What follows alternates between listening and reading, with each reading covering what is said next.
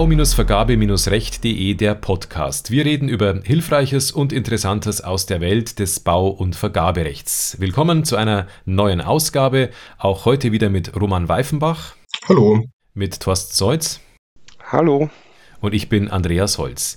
Wir drei sind Juristen in der öffentlichen Verwaltung und befassen uns seit vielen Jahren mit Bauvergaben und mit Bauverträgen. Und ich möchte heute mal mit einem Thema beginnen, das viele Praktiker kennen, also speziell auch Auftraggeber können da vielleicht das ein oder andere Lied davon singen. Es gibt Nachtragsstreitigkeiten auf der Baustelle, es geht um viel Geld und auftraggeberseits wird dem Auftragnehmer, der den Nachtrag eingereicht hat, zunächst mal, ich sag's mal neutral, signalisiert, dass man den Nachtrag vielleicht der Höhe nach nicht ganz akzeptieren kann, erstmal prüfen möchte. Was macht der Unternehmer? Er sagt klipp und klar, wenn ich den Nachtrag nicht bezahlt bekomme, dann arbeite ich halt einfach nicht mehr weiter. Ist ein Thema, das mir schon sehr oft begegnet ist und es stellt sich immer wieder die Frage, wie geht man damit um? Ist das überhaupt erlaubt? Wie sollte man darauf reagieren als Auftraggeber? Was sind also eure Ideen dazu? Das ist ein echter Klassiker im Alltag bei dem, und das kann man vielleicht gleich mal vorwegnehmen, ähm, rechtliche Themen auf wirtschaftliche Themen treffen, weil am Ende nicht nur die Frage ist, wer eigentlich Recht hat, sondern auch, wer sich auf der Baustelle dann äh, gegebenenfalls besser durchsetzen kann. Aber schauen wir uns vielleicht zu Beginn erstmal die Rechtslage an, wie es da ganz neutral aussieht. Wenn wir die VBB vereinbart haben, dann beruhen die meisten Nachträge auf Paragraph 2 Absatz 5 oder Paragraph 2 Absatz 6, das heißt geänderten oder zusätzlichen Leistungen.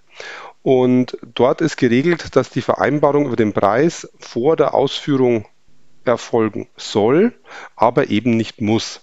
Das heißt, wenn Auftraggeber Leistungen anordnen, die grundsätzlich zu vergüten sind, dann müssen Auftragnehmer diese auch erstmal ausführen, selbst wenn der Preis noch nicht endgültig abgestimmt ist.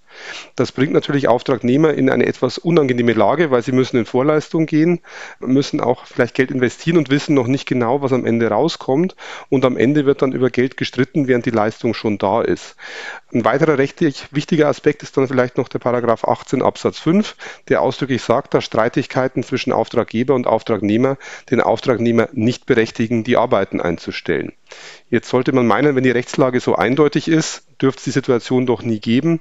Aber nach meiner Erfahrung ist es ein Thema, das immer wieder aufkommt und bei dem halt der Streit dann wirklich losgeht, dass ein Auftraggeber bis zur Kündigung drohen muss, um den Auftragnehmer vielleicht zur Arbeit zu bewegen, was oft unschön ist, aber da ja, wirken dann die tatsächlichen Kräfte auf der Baustelle. Roman, wie sind denn deine Erfahrungen an dieser Stelle? Das deckt sich eigentlich ziemlich mit dem, was du geschildert hast, Thorsten. Und das Dramatische eigentlich für den Auftraggeber ist, dass bei der typischen gewerkeweisen Vergabe, die wir haben als öffentlicher Auftraggeber oder weit überwiegend haben als öffentlicher Auftraggeber, uns damit die Baustelle komplett aus dem Takt gebracht wird. Wenn wir Leistungen anordnen als Auftraggeber, machen wir das ja in aller Regel, weil wir sie brauchen, in der Regel auch kurzfristig brauchen. Das sind Dinge, die sich vielleicht erst bei der Realisierung herausstellen, dass ich etwas anders brauche als ausgeschrieben, dass ich hier irgendwelche Zwänge habe, aber in der Regel habe ich ein Folgegewerk, das sofort hinten ansteht. Das heißt, der Hebel, wie du es so schön genannt hast, Thorsten, ist schon sehr mächtig für den Auftragnehmer. Aber ich würde jetzt mal ganz ketzerisch in die Auftragnehmerposition treten. Der Auftragnehmer hat natürlich, wie du es ausgeführt hast, auch ein großes Problem. Er muss Leistungen ausführen. Er ist dieser einseitigen Anordnung ausgesetzt. Er kalkuliert unter diesem Zeitdruck nach bestem Wissen und Gewissen einen Preis, ist ohnehin schon vorleistungspflichtig und bekommt nach Ausführung nicht das, was er glaubt redlicherweise kalkuliert zu haben für diese Leistung. Er hat eingekauft, er hat Kosten gehabt und ist jetzt zur Ausführung verpflichtet. Welches Instrument hätten wir da, das Dilemma aufzulösen? Ich bin jetzt mal der in Anführungszeichen bauernschlaue äh, Auftragnehmer. Ich werfe jetzt 273 BGB in den Raum. Das allgemeine Zurückbehaltungsrecht. Ich glaube, einen fälligen Anspruch zu haben. Ich habe den nämlich in einer Abschlagsrechnung jetzt erhoben den Anspruch auf Grundlage des Nachtrags, wie ich ihn eingereicht habe. Dass der Auftraggeber anderer Meinung ist, ja, das kann er ja sein. Aber dann meine ich, solange meine Forderung gerechtfertigt ist, und äh, das wird sich hinterher erst herausstellen, habe ich doch ein Zurückbehaltungsrecht. Ich muss doch irgendwie gesichert werden und irgendein Instrument bekommen, um hier nicht einen völligen Liquiditätsverlust erleiden zu müssen. sicherlich eine Sichtweise, die man als Auftragnehmer durchaus so nachvollziehen kann. Und ich würde noch eins draufsetzen. Die Auftragnehmer sind sich, glaube ich, auch ihrer Position, die sie haben, gerade gegenüber öffentlichen Auftraggebern, durchaus im Klaren. Öffentliche Auftraggeber stehen in der Regel unter enormem Zeitdruck.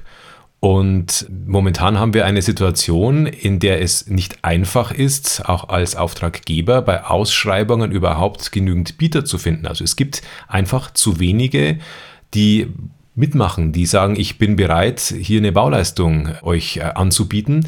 Das bedeutet natürlich, dass ein öffentlicher Auftraggeber, der mitbekommt, der Auftragnehmer macht vielleicht nicht mehr weiter, vor einem Riesenproblem steht. Die Zeit läuft davon, unabhängig davon, ob das erlaubt ist, hier einfach mal die Arbeiten einzustellen. Aber die Zeit läuft davon, die Finanzen laufen davon, es wird dadurch teurer. Und ich glaube, dass, wenn man einfach mal, wie gesagt, die rechtlichen Aspekte ausblendet, das ein Mittel ist, bei dem sich viele Auftragnehmer schon darüber im Klaren sind, es funktioniert. Also dieser Druck, der da ausgeübt wird, der kommt schon auch so beim Auftraggeber an. Und ich denke, solange das ja irgendwie Erfolg hat, wird das wahrscheinlich weitergemacht werden. Gibt es Fälle, wo es vielleicht sogar erlaubt ist, die Arbeiten einzustellen? Wir haben ja sogar eine Regelung in der VOB, nämlich im Paragraphen 9, dass der Auftragnehmer ausnahmsweise den Vertrag auch kündigen darf, wenn berechtigte Zahlungen nicht erfolgen. Aber es ist natürlich von beiden Seiten ein großes Spiel mit dem Feuer. Also wenn man diese Situation eskaliert, die eigentlich in der VOB, in der das Kooperationsgebot groß angepriesen wird und äh, eigentlich im Vordergrund stehen sollte, dass man gemeinsam das Bauvorhaben verwirklicht, wenn man das ausblendet und beide Seiten dann wirklich sich verschanzen und dort harte Positionen einnehmen, dann kann der Auftragnehmer natürlich sagen, ich kündige, weil ich mein Geld nicht bekomme, das mir eigentlich zustehen müsste. Und wenn die Leistung erbracht ist, kann er natürlich eine Abschlagsrechnung stellen, in der sicherlich auch ein gewisser Teil berechtigt sein wird. Auf der anderen Seite kann aber auch der Auftraggeber dieses Kündigungsszenario aufziehen, wenn der Auftragnehmer die Leistung tatsächlich nicht erbringt. Und das ist jetzt für uns, glaube ich, als Auftraggeberseite oft der rechtliche Vorteil, weil die Firma bekommt die Hebelwirkung dann, wenn sie in Vorleistung geht und dann immer noch kein Geld bekommt. Unsere Ausgangssituation war aber, der Auftragnehmer macht einfach nichts. Und dann ist das Kündigungsszenario natürlich eins, das der Auftraggeber aufbauen kann und sagt, wenn du nicht auf die Baustelle kommst und baust, dann ordne ich die Leistung an, du erbringst die Leistung nicht, ich setze dich in Verzug und kann auf verschiedenen Wegen dann Richtung Kündigungsrecht marschieren. Und gerade wenn wir die gewerkeweise Ausschreibung haben, die bei uns ja eigentlich der Regelfall ist, dann können die Mehrkosten gigantisch werden. Roman hat es vorhin schon angedeutet, da wird das nächste Gewerk blockiert, das übernächste Gewerk wird blockiert, in jedem Gewerk entstehen Bauzeitverlängerungskosten, das Ganze potenziert sich von Gewerk zu Gewerk und dann kann aus einem ja, frühen Gewerk, das vielleicht auch nur einen geringen Umfang hat, plötzlich ein, ein Schadenersatzthema werden, das gigantisch wird. Und das ist die Drohkulisse, die für die Firma dann fast noch schlimmer wiegt als die Kündigungsgefahr für den Auftraggeber. Und insofern ist es dann halt eine Frage, wer dieses Pokerspiel länger durchzieht, ob ähm, der Auftraggeber eher vor der Angst, dass die Baustelle aus dem Ruder läuft, einknickt und vielleicht trotzdem schon Preise vereinbart, oder ob der Auftragnehmer äh, in Ansehung der riesigen Schadenersatzforderungen, die ihn treffen können, dann davor zurückschreckt, das ganze Bauprojekt zu gefährden. Ich würde sogar noch einen Schritt weitergehen, Thorsten. Das Risiko für den Auftragnehmer beschränkt sich nicht auf den konkreten Vertrag. Das Risiko für den Auftragnehmer geht weiter. Provoziere ich eine Kündigung des Auftraggebers, die aus Sicht des Auftraggebers für den Auftraggeber gerechtfertigt ist, dann habe ich womöglich große Schwierigkeiten bei Vergaben weiterer Aufträge, bis hin zu Ausschlussgründen, äh, denen ich dann ausgesetzt sein könnte, wenn ich grob vertragswidrig, verstoßen gegen das äh, Kooperationsgebot, mich hier einer Einigung widersetzt habe und der Auftraggeber deswegen kündigen musste. Das heißt, da ist schon ein erhebliches Risiko, auch für den Auftragnehmer damit verbunden. Und zwar ein rechtliches Risiko, das natürlich sich dann wirtschaftlich gewaltig auswirkt. Denn ich sag mal, unsere Auftragnehmer, unsere, sage ich jetzt wieder als, als Vertreter hier der öffentlichen Hand, der öffentlichen Auftraggeber, haben sich auf uns eingestellt. Für die sind wir ein wirklich sehr, sehr wichtiger Kunde. Normalerweise haben wir nicht die Situation, dass ein Auftragnehmer gemischt mal hier und mal dort Aufträge annimmt, sondern die stellen sich ja auf uns ein zu einem großen Stück. Und man darf nicht unterschätzen, die öffentliche Hand im Ganzen macht ungefähr ein Drittel der Baunachfrage bundesweit aus. Das heißt, es ist gefährlich, ein Drittel seines Marktes zu verprellen.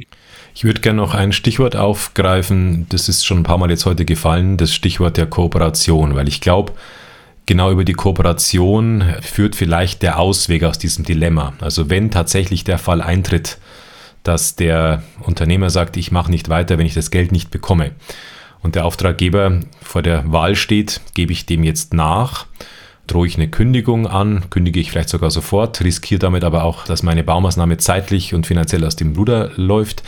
Vielleicht ist es genau die Situation, in der man über die Kooperation erst recht nachdenken sollte, möglicherweise auch in Form einer Mediation, vielleicht in Form eines Schlichtungsgesprächs, ähm, über die Themen nämlich zu reden, über die wir gerade gesprochen haben, nämlich Schadensersatz, der dann droht, die ganze Thematik mit ähm, Problemen vielleicht bei nachfolgenden Vergabeverfahren. Das sind alles Themen, denen man sich vielleicht im Eifer des Gefechts gar nicht so bewusst ist. Es ist vielleicht rein menschlich gesehen aus Auftragnehmersicht durchaus nachvollziehbar zu sagen, ich schmeiße jetzt hin. Wenn ich mein Geld, das ich meine, zurecht äh, zu bekommen, wenn einfach nicht, nicht Krieg, dann sage ich halt, okay, lass ich's. Ja, das, das ist nachvollziehbar. Vielleicht macht es Sinn, da nochmal so einen Schritt zurückzutreten in genau dieser sehr emotional aufgeladenen Situation, nochmal drüber nachzudenken, ganz nüchtern, was für Optionen habe ich, was sagt die VBB, was gibt es für Konsequenzen vielleicht. Möglicherweise ein Thema, das man durch Streitschlichtung, durch Mediation, durch externe Beratung an der Stelle nochmal in den Griff kriegen kann. Würde ich sofort unterstreichen, Andreas. Danke für den Hinweis. Also wir sind ja Behörde nach Paragraph 18 Absatz 2 VBB. Das heißt, wir machen solche Schlichtungen, keine Mediationen. Wir stehen schon im Lager des Auftraggebers. Aber wir haben die Erfahrung gemacht, also ich habe die Erfahrung äh, auch in Personen selber häufig gemacht, dass ein solches Verfahren sehr viel Druck aus der Baumaßnahme nehmen kann und am Ende auch zu befriedigenden Lösungen ohne Baustopp führt. Es ist nur, glaube ich, sehr, sehr wichtig, dass man im Vorfeld ganz klar die Spielregeln für ein solches Verfahren aufzeigt. Genau das, was du gerade sagst. Die Risiken für die Parteien müssen am Tisch liegen und müssen früh auf den Tisch gelegt werden, damit die Parteien konstruktiv zusammenarbeiten. Das heißt ganz konkret, in einem solchen Verfahren muss auch einem Auftragnehmer aufgezeigt werden, welches Risiko besteht, wenn du auf deiner Verweigerungshaltung beharrst. Wenn man das mal aufzeigt und äh, dann auch damit, ich sag mal, euphemistisch motiviert dazu, dass die Bauleistung weitergeführt wird, dann habe ich sehr, sehr viele sehr konstruktive Lösungen in solchen Verfahren erlebt. Thorsten, wie geht's dir da? Ich bin ja auch ein ganz großer Fan der 18.2-Verfahren, äh, die bei Streitigkeiten auf der Baustelle nochmal ein ganz anderes Augenmerk auf ein Problem lenken und die bestens dafür geeignet sind, Probleme von der Baustelle zu schaffen. Man muss nur, glaube ich, in der konkreten Situation, die wir gerade vor Augen haben, auch aufpassen, dass dann nicht jede Kleinigkeit nochmal an den Dritten rangetragen werden muss, weil Kooperationsgebot auf der Baustelle heißt halt auch, dass man in einem gewissen Umfang einfach dort mit Vernunft agiert und sich auf vernünftige Positionen äh, zurückzieht und vielleicht dann auch ja, gerade wenn jetzt der, der Preis noch streitig ist, man zum Beispiel sich über einen Mindestpreis verständigt, der schon mal klar ist und dann kann man am Schluss noch diskutieren, gibt vielleicht noch ein bisschen mehr oder nicht, aber um zumindest dann nicht die grundsätzlichsten Themen drin zu haben, geht zumindest in den Fällen, wo nicht streitig ist, ob eine Leistung jetzt zum Beispiel Mangelbeseitigung ist oder eine zusätzliche Leistung oder ob es sich um eine Nebenleistung oder eine besondere Leistung handelt, wo dann die Frage dahinter steht, gibt es überhaupt Geld dafür oder nicht. Da wird es dann sicherlich kritischer und bei diesen Fragen macht es auf jeden Fall Sinn, dann noch einen dritten dazu zu holen, bevor es völlig eskaliert. Der dritte muss natürlich schnell sein, weil die Baustellen sind oft eng getaktet, aber diese Möglichkeit sollte man immer ins Auge fassen und wie du, Roman, ich habe da nur beste Erfahrungen bisher gemacht. Gut, dann glaube ich, kann man zusammenfassend sagen, die Eskalation, die durch ja, die Verweigerung der Arbeit eintritt, äh, sollte man deeskalieren, ja, möglichst mit Gesprächen, möglichst mit Aufklärung über Rechtsfolgen, auch über ganz nüchterne Betrachtung der Situation. Und das ist was, wo wir alle drei, glaube ich, sagen können. Wir haben das schon erlebt, dass das auch wirklich was gebracht hat. Also insofern unsere Empfehlung, es muss kein 18.2-Verfahren zwingend sein, aber ein Verfahren, in dem ein Dritter unterstützt, in dem ein Dritter vermittelt, kann in solchen Fällen ja manchmal fast Wunder bewirken. In diesem Sinne danke ich fürs Zuhören. Das war's für heute. Beiträge zu diesem und zu vielen anderen Themen finden Sie unter bau-vergabe-recht.de. Anregungen und Themenvorschläge gerne per E-Mail an podcast.bau-vergabe-recht.de. Und wenn Ihnen unser Podcast gefällt, dann freuen wir uns auch über eine positive Bewertung in Ihrer Podcast-App. Danke fürs Zuhören und bis bald. Vielen Dank, bis zum nächsten Mal. Dankeschön, tschüss.